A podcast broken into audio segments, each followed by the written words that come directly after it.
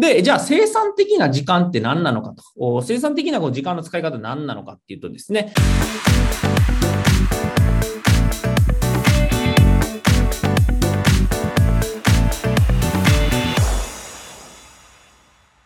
それではですね、早速、入って、え、特別講義ですね、やっていきたいというふうに思うんですが、まずですね、最初に、ちょっとクイズですね。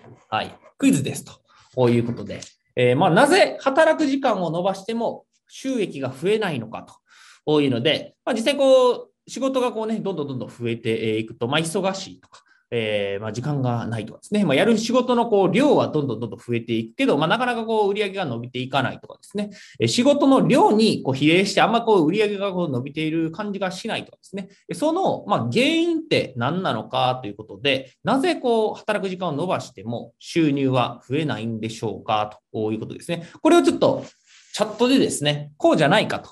え働く時間を伸ばしても売り上げが上がらないのは、まあ、収益が増えないのはなぜかというところですね。ここをちょっとチャットにですね、えー、入れていただきたいなというふうに思います。クイズですね。こうじゃないか、ああじゃないかというのですね、えー、チャットにぜひぜひ入れていただければなと思うんですが、まあなんでこう働く時間を伸ばしても収益が増えないんでしょうかと。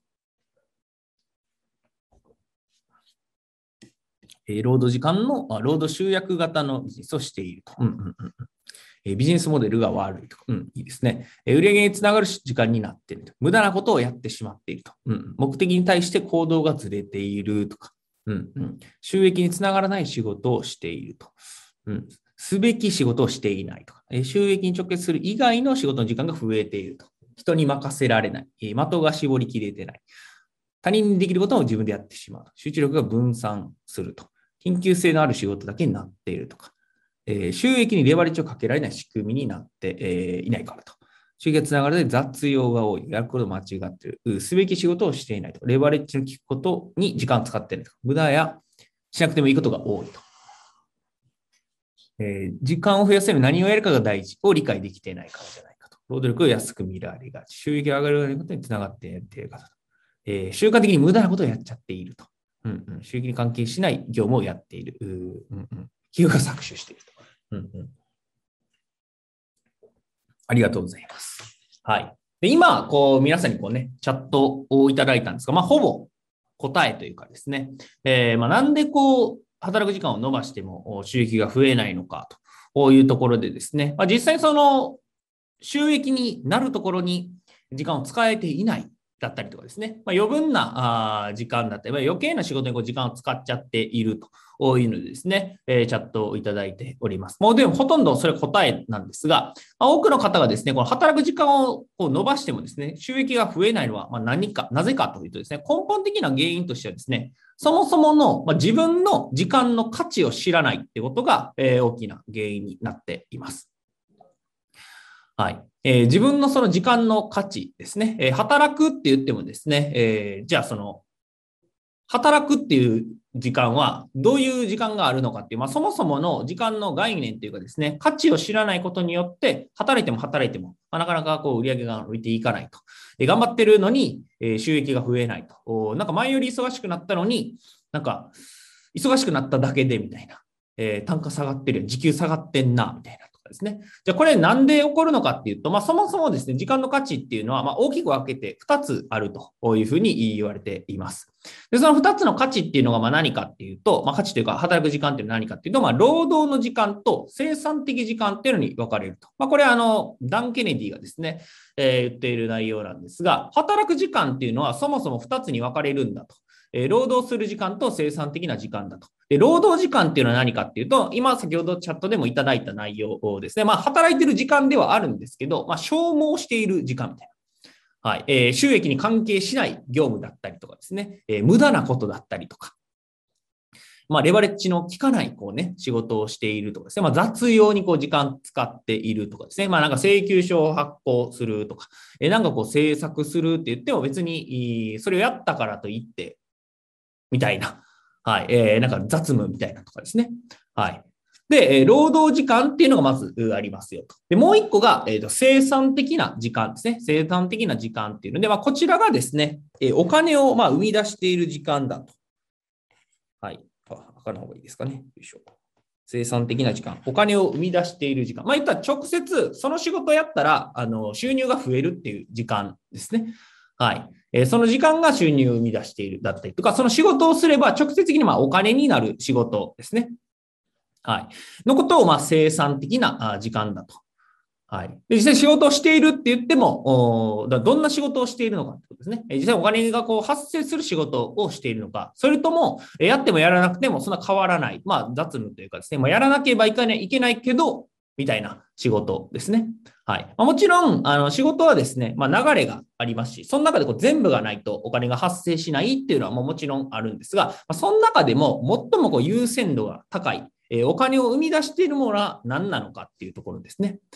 はい。実際にまあ商品を買ってもらうだったりとか、買ってもらった人に提供するとか、発送するとか、まあそういう一連の業務はあるんですけど、その中でまあ最もお金を生み出しているのはどこなのかと。そこにですね、実際に時間を使っていきましょうと。はい。で、そもそも働く時間がこう伸びてるのに売り上げ上がってないとか収益が増えてないっていうのは、えー、働く時間が自分がどうこう振り分けているのかっていうのをまずこう知ることが一番最初だというふうに、まあ、ダン・ケネディは言っていますと。はい。で、じゃあ生産的な時間って何なのかと。生産的なこう時間の使い方何なのかっていうとですね、一例をこう挙げると、まずはマーケティングの活動ですね。マーケティングの活動というので、まあ、顧客の教育だったりとか、まあ、明日のこうお客さんですね。明日来るお客さんを育てていく活動っていうのは、ま、直接的にこう収益に直結しますよね。はい。まあ、実際にまあ、先生成高いて送ったりとか、えー、何かこう、教育のビデオを送ってあげたりとかですね、えー、あなたのお客さんを増やすと。まあ、お客さんが増えるっていうのは単純にこう売り上げにつながるわけなので、えー、マーケティングをするっていう時間は、まあ、あの、生産的になってくるわけですね。あとは、新規の獲得ですね。新規獲得をするための活動ですね。まあ、ランニングページを作ったりとか、広告をこう制作したりとか、あとは営業に行ったりとかですね。え顧客を獲得する活動ですね。まあ、これも収益に、まあ、収入に直結すると。はい。あとは、え既存客の維持っていうのも生産的な時間ですね。えー、まあ、メルマガを書くだったりとか、まあ、顧客との関係を構築するために、まあ、ニュースレターを送るとかですね、えー、関係性を築くっていうのも、この生産的な活動の一つになりますと。はい。あとはまあ商品の制作活動ですね。商品を作ると、新しい商品を制作するっていうことも売上に直結すると。まあ、新しい商品を作ったらですね、それをお客さんに案内して、まあ、既存のお客さんにこう買ってもらうっていうこともありますし、その商品が売れてですね、また新規の獲得につながるっていうこともありますと。はい。まあ、他にも実際ま生産的な時間、まあ、単純にですね、それやれば売上につながるだったりとか、その活動が収益につながると。こういうところですね。まあ、それが生産的な活動の、まあ、時間になりますよと。で、えー、まあ、大事なのは何かっていうと、まずそもそもこの労働時間と生産時間があるっていう、まあ、概念をですね、まず知っていただいて、でそこからですね、じゃあ今自分の働いている時間がまどれぐらいなのか。その中で生産的な時間ってどれぐらいなのかっていうところですね。これをちょっとですね、えー、考えていただきたいなと思います。まあ、これ、えー、今からこう生産性を上げていくっていう面でもですね、現状がどうなってるのかっていうのを知ってそこからこう上げていくわけなので、えー、ちょっとですね、えスケジュール帳もしくはですね、えなんかこうカレンダーとかこう開いて、いただきまして、えここ1週間、まあ先週ですね、先週、まあ12月の1日から、ま、今日7日なんでちょうど1週間ですかね。はい。え12月に入ってからの時間ですね。働いてる時間がどれぐらいで、その中でこう直接的に収入をこう生み出している時間って何でしょうかっていうですね。これをちょっと振り返っていただきたいというふうに思います。はい。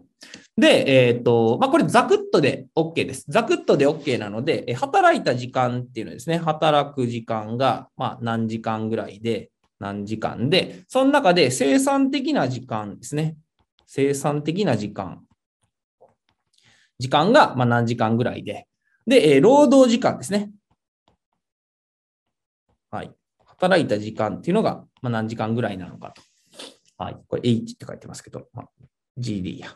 はい。っていうのを、ちょっと3分ほど、あの、時間を取ろうと思いますので、えー、実際にまあ、ご自身の、その、まあ、生産的な時間だったりとかが、どれぐらいなのかっていうのをですね、この後またワークやっていくので、その基準としてですね、えー、ちょっと振り返っていただきたいなと思います。1週間でっていうのでもいいですし、まあ、1日あたりでもいいです。まず1週間ちょっと振り返っていただいて、働く時間がどれぐらいだって、で生産的な時間って何時間なのかと、えー、労働時間って何時間なのかと、えこれザクッとで OK です。えー、まあ、正確にわかるのであれば、正確にこう入れていただく、書いていただきたいんですけど、えー、お手元のノートで結構です。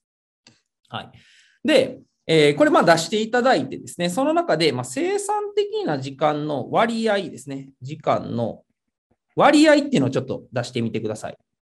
割合ですね。どれぐらいが、その、ご自身のですね、生産時間が、え、あるのかと、働いているうちの何パーセントぐらいが生産的な時間なのかというところですね。これをちょっとですね、えー、書いていただきたいというふうに思います。で、3分ちょっと時間取るので、お手元のノートで結構です。あのチャットに入れなくて全然大丈夫ですので、えっ、と、お手元のノートにですね、自分がこう、先週どれぐらい働いて、えー、生産的な時間どれぐらいだったのか、あまあ、労働時間ですね、それ以外の時間ってどれぐらいだったのかっていうので、ちょっとですね、えー、測っていただきたいというふうに思います。